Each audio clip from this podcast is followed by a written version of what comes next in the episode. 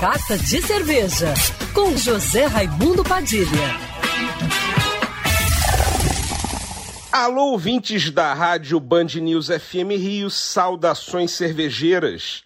Bem-vindos ao Carta de Cerveja de hoje. Nessa onda de calor que estamos vivendo, as cervejas mais leves e mais refrescantes, menos encorpadas e menos alcoólicas, com altíssima drinkability e muito fáceis de beber, são as que a gente mais consome para hidratar e refrescar o corpo. A maioria delas são Pilsen, que é um estilo mais suave e que já tem muitos apreciadores. No entanto, cada vez mais estão chegando no mercado novas cervejas leves, tranquilas de beber e com algum diferencial. Recentemente, a cerveja americana Kona Brewing, original do Havaí, começou a produzir aqui no Brasil uma American Blonde Ale com adição de suco de manga, com 4,2% de teor alcoólico e incríveis 80 calorias por latinha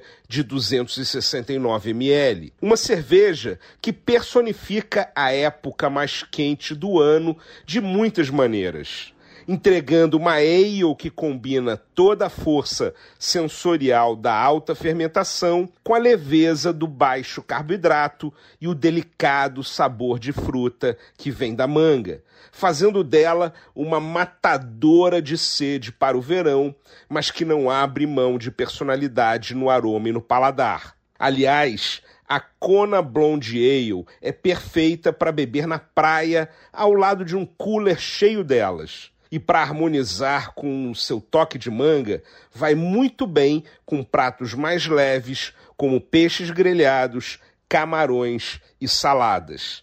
Saudações cervejeiras e para me seguir no Instagram, você já sabe, arroba Padilha Sommelier. Quer ouvir essa coluna novamente? É só procurar nas plataformas de streaming de áudio.